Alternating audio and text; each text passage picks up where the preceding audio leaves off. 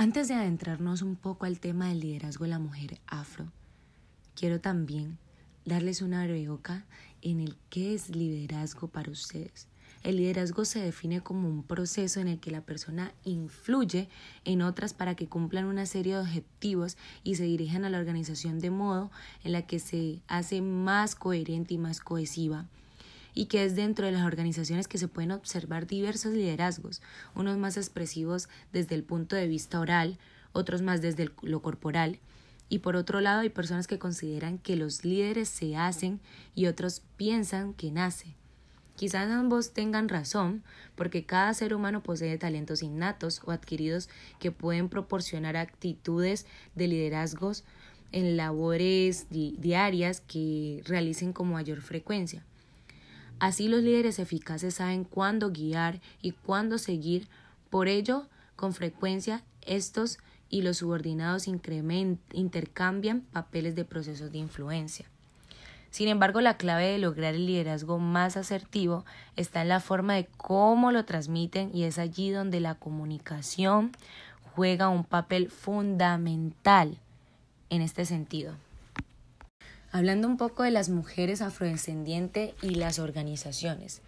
La necesidad de que las mujeres afro tuvieran sus propios espacios de discusión periodística afirma que en realidad reconocidas en la comunicación deben hacer parte integral de la gestión de cualquier tipo de organización social. Es algo que no se puede obviar en cualquier proceso social. La comunicación no solo genera espacios de divulgación de lo que se hace, sino que ayuda a crear alianzas con actores y actoras con objetivos comunes. En medio de este contexto han empezado a emerger poco a poco algunas organizaciones de mujeres en las comunidades y también Afrocaribe.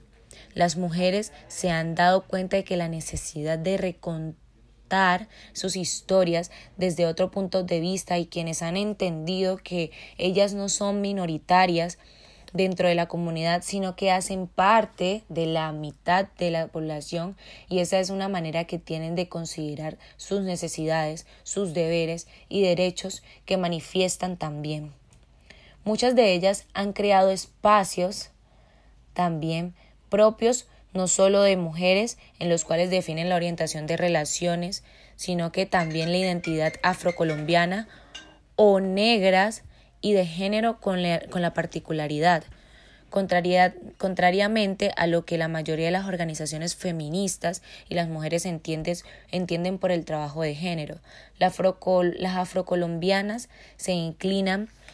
por una intervención también con los hombres y pueden creer que entre ellos tienen la responsabilidad importante y la tarea de construir las mujeres afro.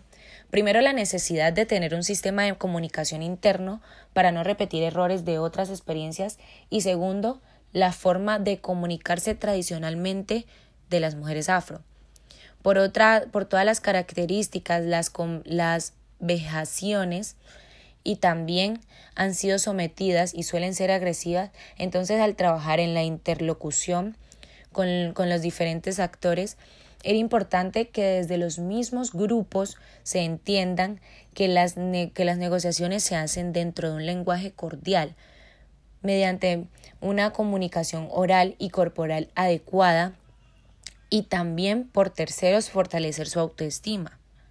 Además de eso, las mujeres tienen una historia de discriminación a la que han sido sometidas de manera en la que al que estar de frente en un micrófono plantearán argumentos claros frente a su público determinado, logrando hacer una comunicación asertiva. De igual manera, también eh, hay una creación que contribuyó en la estrategia comunicativa dentro del proyecto y si se busca fortalecer y, y propender nuevos liderazgos, la comunicación es fundamental ahí.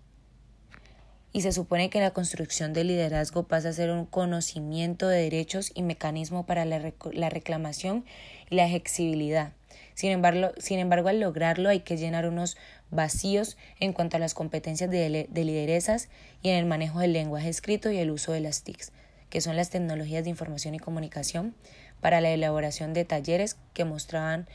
eh, las neo de la voz de voz a voz en el uso celular de las emisoras comunitarias.